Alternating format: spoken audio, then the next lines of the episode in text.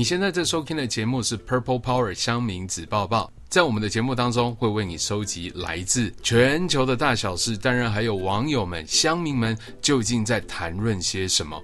不管你是障碍者、非障碍者，不管你是习惯用看的还是用听的接收资讯，我们在节目里面都会为你用心解说。这一集的节目同样是由 HOVA HOVA 台湾视觉希望协会赞助播出。现在节目要开始喽！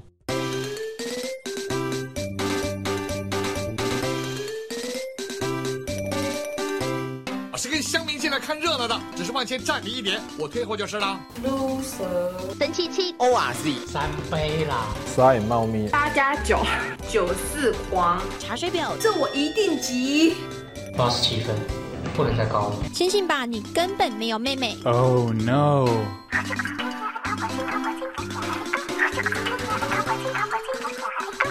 PTT 子报子报子报报报报报。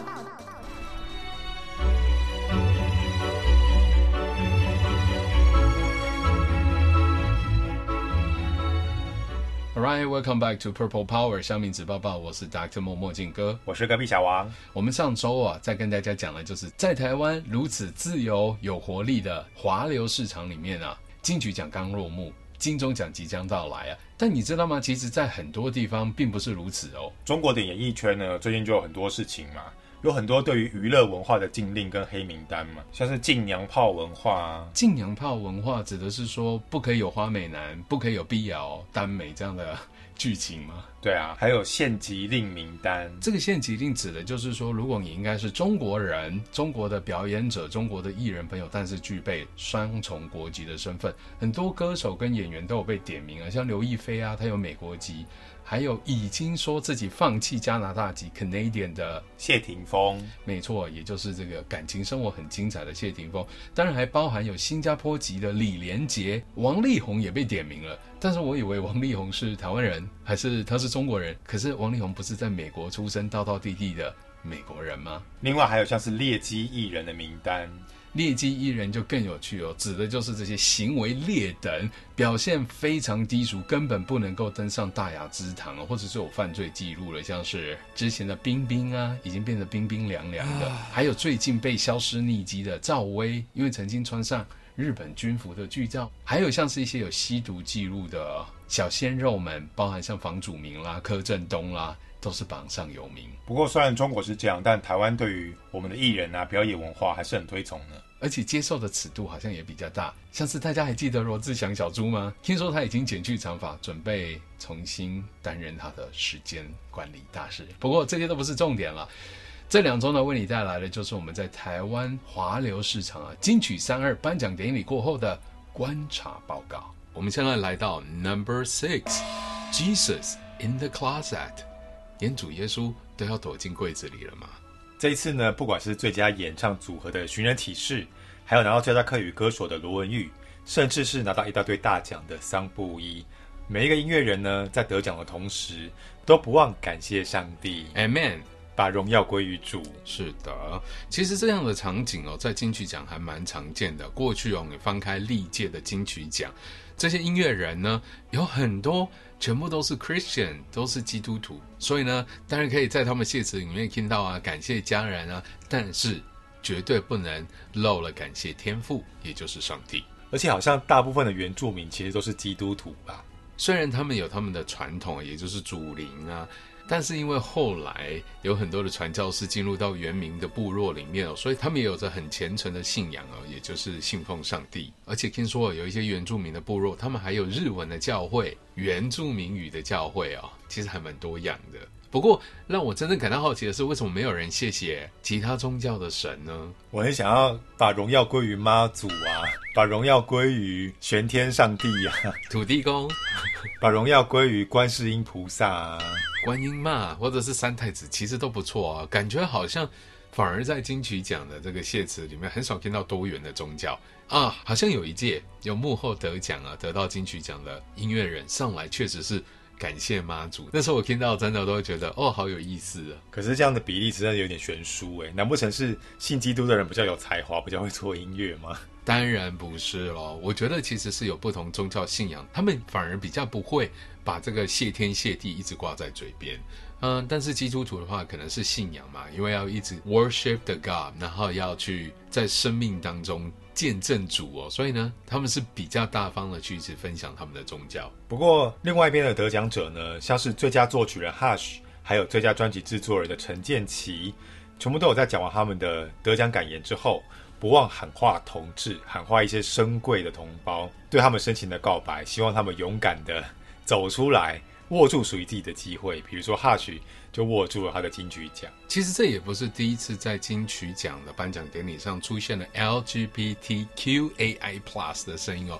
其实同志也好，多元性别的族群。这些年哦，都可以透过各种不同这些大型的颁奖典礼或者赛事呢，让更多的人去透过 equality，也就是平等平权哦，来见证到他们不一样的面相。当然还有他们的才华。像这一次金曲三二里面哦，我们就可以听到 Hush 这位杰出的音乐人，他在获得最佳作曲人的时候呢，就很坦率大方的承认了过去他是以一个。heterosexual，也就是异性恋者的身份啊，还有音乐人，在这个既得利益当中哦，从事他喜爱的事物，但是也随着他的同志身份，他的 identity 更坚定、更确信之后呢，以他的过往经验来告诉还在柜子里的那一群朋友们，要勇敢的充实自己，然后站出来，掌握住自己的梦想。当然，他就掌握了这一次的金曲三二这座奖项啊，就在他的手里。抓得可紧实了，当然还有刚才提到了陈建奇老师哦，其实也是多方音乐人啊争相合作的对象哦。这些年来，他的作品、他的产出，还有他的质量都相当的高。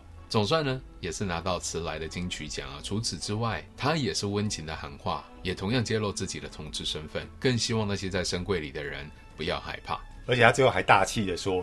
不是他得到了金曲奖，而是金曲奖等到了他。哇，这句话真的是很气魄，让我想到当年啊，王静雯，也就是王菲，那个时候说了类似的话。他说：“既然金曲奖的评审肯定了我，我也肯定金曲奖一样。”不过这一路以来，对于同志们真的是很不容易。嗯，确实如此哦，不仅是要站上这个三金的讲台上。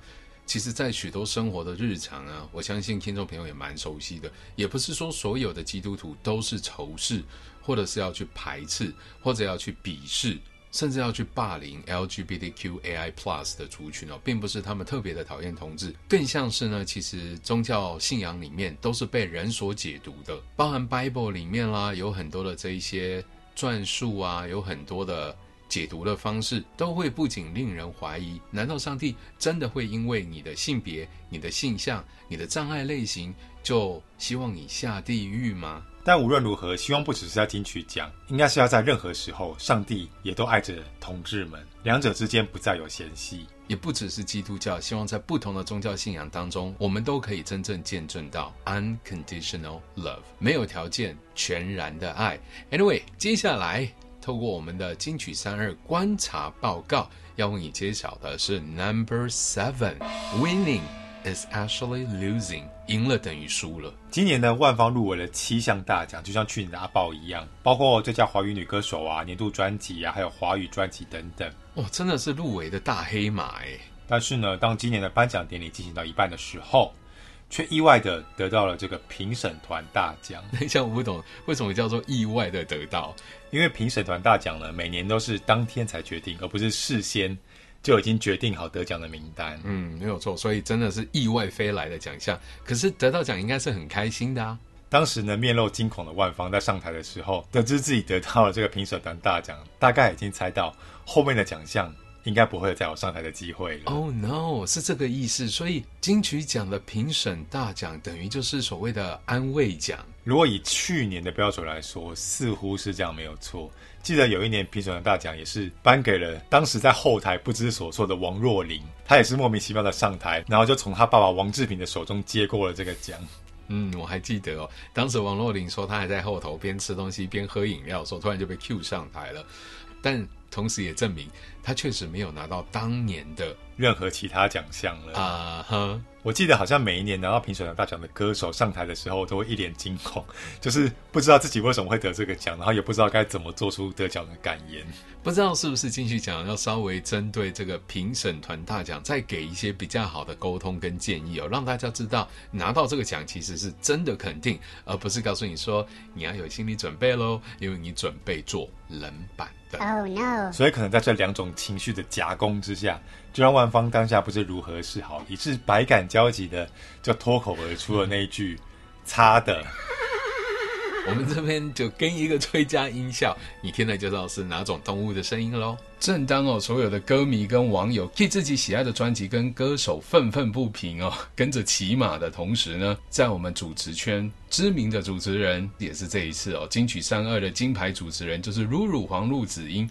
他在他个人的 podcast 节目当中叫做“露露超强校”，超级的超，很强的强，学校的校，里面也访到了过去哦曾经担任这个金曲奖的陪审团主席的角色们哦，这些重要的音乐人，来听听看他们是怎么说的。最新的这一集，他采访到的呢是公主陈珊妮哦，珊妮老师呢，其实在音乐圈里面有一定的好人缘，虽然他。一副厌世脸哦，感觉就是很怕麻烦的样子。但是为了他最喜欢呢、最喜爱的音乐工作，还有这个音乐产业，其实他卷起了袖子不怕麻烦。他担任的是第三十届金曲奖这评审团的角色哦。他当时还说，文化部打电话给他，就接了这么重要的一个任务，也开始担任所谓金曲奖的评审改革的一个动作。过去呢，可能都是由很资深的这些音乐人来担任评审，感觉过去都比较难看到一些比较年轻的音乐人或制作人，这些比较新鲜的脸孔。没错，而珊妮老师他也说，金曲奖毕竟在针对的就是华流啊，音乐的市场跟这个产业，怎么能不邀请这些年轻的音乐人、创作者啊，甚至像我们这一些流行音乐节目主持人，还有各大电台 DJ 加入呢？因为我们每一天其实听的歌曲真的是非常的多，而一年听的量啊，绝对不亚于很多线上的歌手啊、唱片公司的 N R 或者是创作人本身哦，因为他们太 focus 在自己的创作。但对于我们这一些节目主持人还有乐评而言，我们要大量的听取不同的创作、不同的专辑、不同的单曲、不同的曲风、不同的歌手他们这些作品。所以谁来当评审最有资格呢？根据了珊妮老师的建议，他其实是非常希望可以邀请到我们。这一群在第一线从事音乐相关节目制作啦、主持啦，当然还有乐评年轻一代的乐手加入哦。但露露呢，在节目当中其实问到珊妮老师一些，我相信是我们听众朋友跟广大粉丝都很好奇的问题，就是金曲奖的评审团大奖到底是不是安慰奖呢？听众朋友，你觉得呢？答案当然是。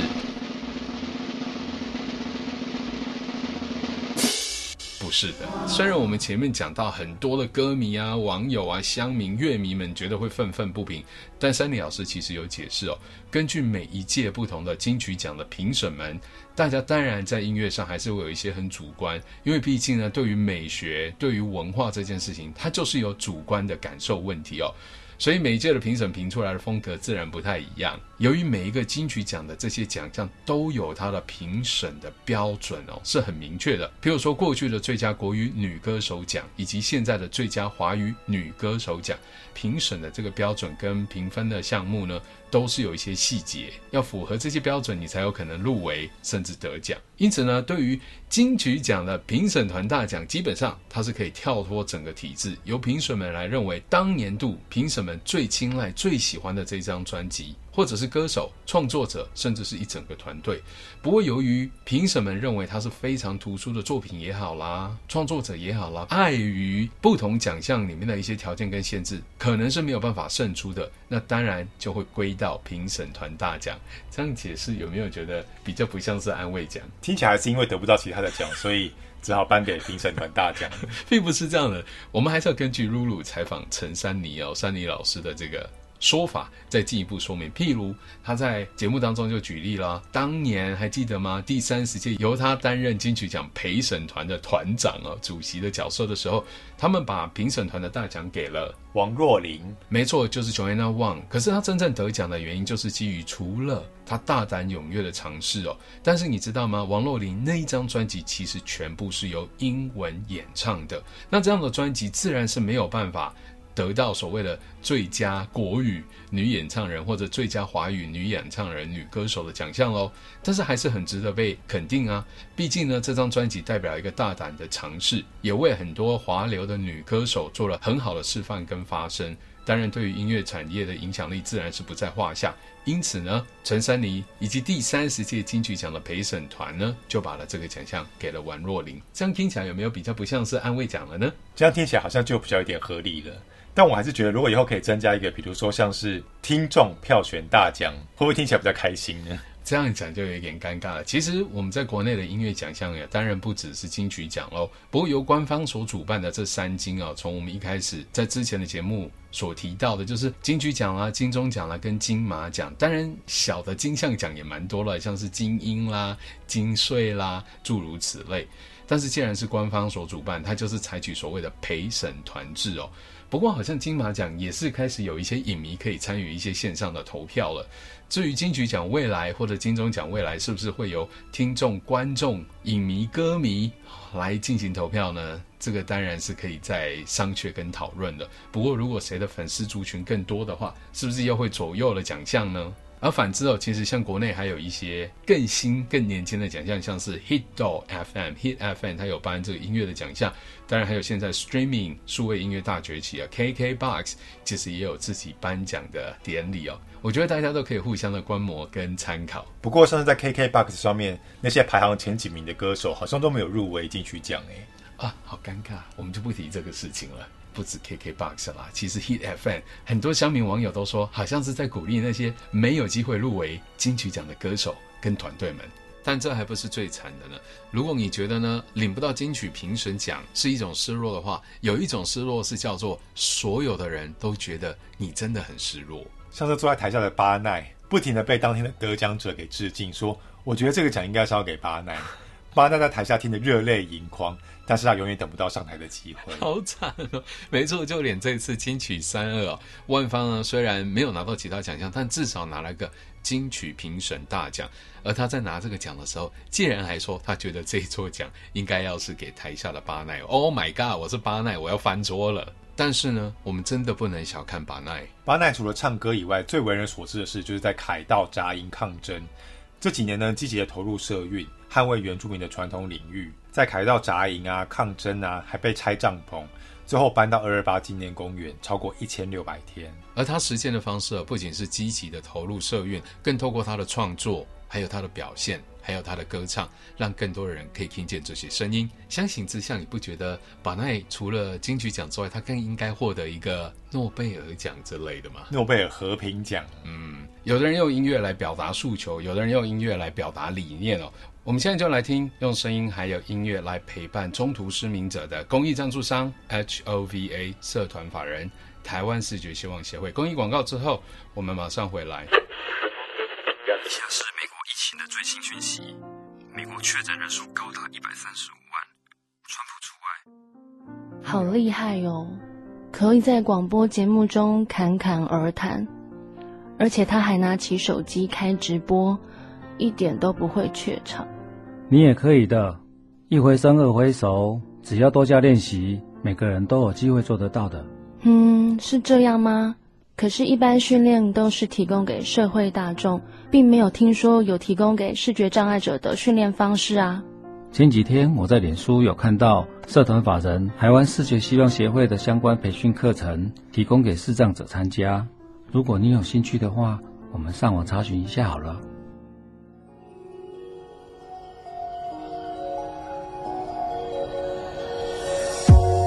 台湾视觉希望协会提供了中途失明者支持、视觉障碍者生活重建训练，每年还会举办视觉障碍者广播电台人员培训、视觉障碍者舞台表演人员培训、口述电影制作及培训等相关服务。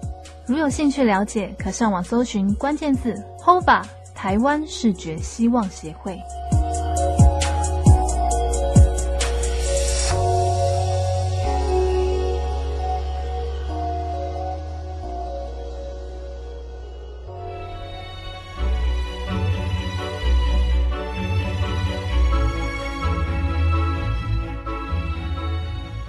All right, welcome back to Purple Power 香明子报报，我是 Dr. 墨墨镜哥，我是隔壁小王。我们今天依旧要继续为大家介绍金曲三二的观察报告。说了这么多，其实，在整个颁奖典礼的时候，有一个非常核心的部分，那就是串场。而串场的时候，就需要有一些引言人跟颁奖人。而接下来，我们的观察报告为你整理的 Number Eight，I'm so speechless。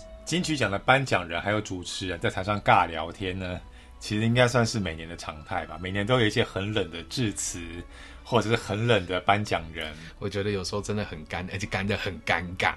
而这一届呢，其实也没有忽略这个特色。嗯，像主持人露露呢，一出场就穿着睡袍，头上还绑着毛巾，然后坐在沙发上，就开始琐碎的道出去年一整年音乐人的生活剪影，就是在家穿着浴袍做音乐。可是有人觉得不够体面，当然也有人觉得这是创意无限了。因为毕竟这确实是完整的呈现了在 pandemic，也就是新冠肺炎的期间，很多的歌手啦、音乐工作者也接不到案子，也没有办法好好做宣传，真的就是宅在家。所以有些人好像还蛮喜欢露露这一段开场白的表现哦。可是呢，露露也说，因为自己太放松了，松过了头，一开始还说。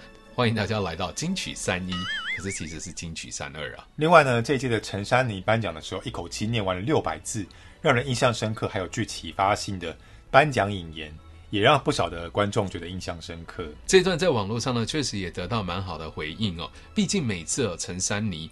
大家说的公主哦，在她在前几届担任金曲奖的评审主席的角色，似乎也给人一种很坚定、很强韧的音乐人的形象。而她所说出的每一句话，字字句句呢，也都被记录在网络上，变成逐字稿了。而这一届呢，得奖感言拔得头筹的，居然是嗯，若金哥要猜是哪一组得奖艺人吗？哦，是得奖的，不是引言的。对，是得奖。哦，得奖的。我还真想不到，但如果是引言的，我就知道，就是乱弹阿翔跟阿三的那一段，你有印象吗？有，其实那段乍听之下还蛮尴尬的。对，蛮尴尬，可是没想到效果却出奇的好哦，就两个人形同在平行世界，各说各话。不过如果你说得奖人的感言，谁说的最令人有印象？我还真想不到。这次让上面一致赞许的得奖感言呢，就是来自我们的最佳乐团，也就是落日飞车的主唱。他在上台领奖的时候讲了一句：“嗯，他们这一团在赶来参加典礼的时候，在计程车上跟司机的一番对话。”哦，我想起来了，这一段真的超经典。就是他们在搭小黄的时候啊，司机大哥就有意无意的问说：“啊，你们是在干嘛的？”他们就说：“啊，我们是玩乐团的。”司机大哥就说：“哦，我跟你讲，我当年也是玩乐团的，弹贝斯的，你知道吗？啊，十年之后，你们就跟我一样会来开计程车啦。”而这一段得奖感言出来之后呢，下面在网络上都一片叫好，纷纷留言说：“天哪，司机大哥不要这样。”而如果像小黄司机大哥说的一语成谶，落日飞车如果真的十年后也跑去开小黄的话，他们可是得过金曲奖的小黄司机耶。所以呢，不少乡民就说，落日飞车的主唱曾国鸿呢，真是被乐团耽误的主持人。上面几位你好搞的颁奖人呢，都没有这个出奇的得奖感言来的有效果。不过这可真的是哦肺腑之言了，因为刚发生热腾腾的，他就把这个情况直接给搬到他的得奖感言里。所以呢，也有乡民觉得，希望得奖人或颁奖人呢上台的时候，嗯，虽然可以带着轻松的心情参加典礼啦，但是至少做一点功课，稍微拟个稿嘛。就算即兴的能力不太好，但是只要照着稿好好的念，不要脱稿演出，情况也不会变得太尴尬。嗯哼，不要每次只是时间到了就上台讲一些很难笑的笑话之后，然后就用信封很难开来混时间。不过信封真的很难开也是事实了，比较粘得紧才不会让消息给走漏了。但是如果大家都要自由发挥，不是那个团体哦，或者是脱稿演出的话，那不如还是照本宣科把讲稿念完就好了。Anyway。接下来我们要为你揭晓的，这是金曲三二观察报告的 Number Nine。Everybody has a price。这一届的金曲奖评审名单呢，已经没有像是罗大佑啊，或者是大哥李宗盛那种等级的产业大佬了，反倒是很多创作人、艺人，还有一线的幕后人员参与其中。有不少面孔呢，看起来都是要因为利益关系，必须要回避评审，因为不少艺人的专辑呀，他们都有参与其中。我觉得这样其实会增加整个评选的难度哦。虽然他们都说呢，在整个评选的机制里面呢，因为刚才说了八十三位评审委员，而且经过三个阶段的评审，包含初选、资格审以及复审哦。说到消息走漏啊，其实听众朋友可能不知道。金曲奖的评审奖项的颁奖，还有整个评审的 finalist 这个过程当中哦，大家是不太知道评审究竟是谁哦，真的是到最后一刻才会公布，你才会知道说，哇哦，原来评审团里面有这些人啊。但当然我们会知道评审团的主席是谁喽，因为他可能就是最主要作为金曲奖跟对外的媒体来跟文化部的一个窗口跟连结嘛。在露露的节目当中，嘿，我们今天一直在帮露露 promote 她的 podcast 节目，叫做《露露超强笑》。那这档节目呢，你是要上 KKBOX 去听哦，因为可以听到它跟歌曲的连接哦。当然，在其他平台听到的话，可能就只有部分的节目了。鲁鲁在先前的节目当中呢，也是采访到这个长期担任金曲奖颁奖典礼制作的幕后功臣，也就是陈镇川川哥，恭喜他喜获麟儿。但是是同志哦，代理孕母。他在经手这么多届的金曲奖的时候，他也说了，从他开始的那第一届，他接手其实是第九届的金曲奖，是 TVBSG 把他从香港给找了回来，而当时的主管呢，就是小燕姐张小燕。那小燕姐只告诉他说，我们要做 life 还有就是把它给做好。就这么简单，川哥接下这个任务之后，真的是保密到家。不过由于在国内当时并没有任何大型的典礼或赛事是做直播啦、live 的颁奖哦，而且听说在第九届之前，隔壁小王你知道吗？这个名单其实是提前公布的。哎，我不知道哎。对，因为当时啊，这个媒体的生态有很多的记者跟报社，他们要在七点之前把晚报的这个资料送出去，所以其实这些名单、得奖名单一定要事先提供给记者们，还有报社。那形同于就是大家都知道谁得奖啦。哦，跟现在的做法很不一样诶，真的非常的不同。由于现在一定要保密大家，才会有惊喜嘛。大家都知道谁得奖了，这个节目怎么会好看？所以呢，从川哥接手之后啊，就是保密到家。当时呢，初生之犊不畏虎啊，他也不管记者啊、报社啊这些媒体在外面大声嚷嚷啊，就说陈振川，你把名单给我交出来，他就装作没听到。不过也因为这样子呢，开始培养起很多台湾的观众，甚至海外的华人朋友关注台湾的三金的奖项，因为你不知道究竟谁得奖，这样才有看头啊。如果大家都知道了。谁还想要看一个会整形的懒人包呢？不过当然了，川哥也有提到，他们在邀请这些颁奖人的时候，其实真的也是颇费心思哦。因为包含这个颁奖人跟入围的奖项的关联性，还有一些比较大牌的颁奖人，他们可能认为这个奖太小了，我不想颁；又或者是有一些颁奖人，他会认为说这个奖跟我毫无瓜葛，为什么找我来颁？所以啊，不仅是挑选人选很重要之外，他们站在台上的时候。也要仔细的跟他们确认，请你如果真的没有什么好说的，就照着我们预设给你的讲稿直接念出来也可以哦。其实这初审的时候就已经是相当大的工程了。就以今年的金曲三二来说啦，入围的作品总共有两万一千三百四十九件作品哦。但这么多的专辑以及单曲，里面有好多不同的曲风，还有一些是演奏的专辑啊，原住民的专辑，还有客语的专辑、台语的专辑。在初选担任评审的大家其实是最辛苦的，因为你受邀了之后呢，每个人就是要听完这么多的专辑，两万一千三百四十九张没有错，而且呢，你要评的是每一张专辑或单曲专辑里面呢的歌歌词。作曲人、编曲，每一个奖项你都得评。然后呢，在初选的时候，其实是用系统化的方式来进行操作。大家呢，只要在远距啊登录了之后，这些评审们呢就具备了评分的权利。这初选的阶段，大家是给分数的哦。虽然志婷姐姐说不要再给我打分数，但是其实透过打分数，它是一个更好显示一较高下的方式。怎么说？如果像是进入了复选啊、决选的阶段，其实就是一翻两瞪眼，大家投票，谁喜欢这张专辑，谁不喜欢这一张专辑，谁喜欢这一位女歌手，谁不喜欢这位女歌手，那就变成是多数胜出，少数就只好服从喽。不过呢，在初选的阶段，可以算是稍微客观一些，大家透过评分总体的积分统计以及累计，你就可以知道哪些专辑可以挤进第二轮，甚至是一路挺进到总决赛。但是话又说回来了。避嫌这件事情哦。像是曹雅雯哦，这一次不仅是入围了台语女歌手跟台语专辑的奖项，而且她抱走了两个大奖。很多人都说她自己担任初选的评审会不会太不公平了？当然喽，系统也是有个机制会让你完全的回避。如果你有参与那张专辑的制作或者某一些单曲的演唱、编曲等等，你自然是评不到你所参与的作品。不过呢，也是自由新政啦，因为音乐圈没有那么大，音乐人之间其实或多或少都会有一些合作，难免也会有交情比较好以及利益关系。但是透过更大的样本数、更多评审的参与啊，就有可能可以把这个部分做出偏颇上的一定程度控管。这样听起来好像就跟网友常常在说的金曲奖好像都在分配奖项啊。人人有奖这样的陋习不太一样，确实也是哦。不过真的只有透过这一些实际参与到金曲奖的评审机制啦，从外围赛啦，一直到核心的总决赛的这个历程当中的说明跟解释，大家才会对于金曲奖的公信力是更有概念的。当然了，在露露的节目当中啊，公主陈珊妮也说啦，大家不要一直把重点放在什么人人有奖啦，什么遗珠啦，这个筛选的过程已经是。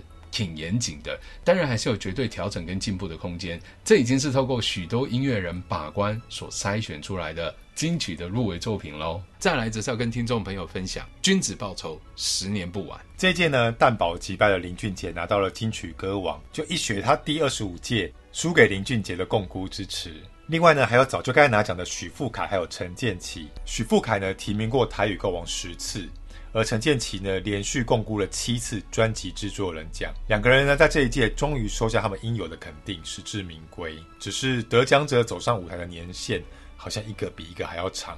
真的特别恭喜这两位音乐人哦！许富凯呢，是我们从素人选秀歌唱比赛发声出道的台语歌手哦，他的演唱功力跟技巧啊，还有抗压性，自然是不在话下。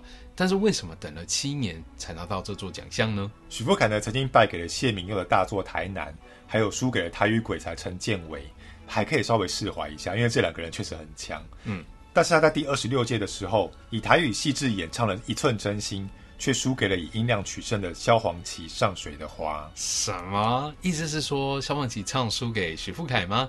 嗯，但是同样为视障歌手的萧煌奇哦，他在那一年确实。还是赢了许富凯，但是许富凯真的输了吗？他的唱功，他的细腻，在专辑里面的制作，让很多的人都给听见了。不过，乡民网友还有这个网络评论，真的还蛮坏的，就说萧煌奇这位视唱歌手只有用音量取胜吗？人家好歹也拿过几座金曲奖吧。另外呢，第二十九届的时候，许富凯又入围了台语专辑，但是当年又输给了。唱腔并没有显著变化的萧煌奇，人生我敬你一杯。等一下，这个网络的评论，下面网友们是有多讨厌萧煌奇哦？不过萧煌奇在那几届得奖的时候，作品确实没有看到很大幅度啊，或有很大的区隔。大概也只能说许富凯真的是挺冤枉的，因为评审制就是这回事，评审喜不喜欢，评审说的才算数。于是许富凯输给了萧煌奇两次，但这次拿下了歌王，却是萧煌奇没有入围的一届。不知道许富凯心里会不会觉得说，好像没有扳回一城的感觉？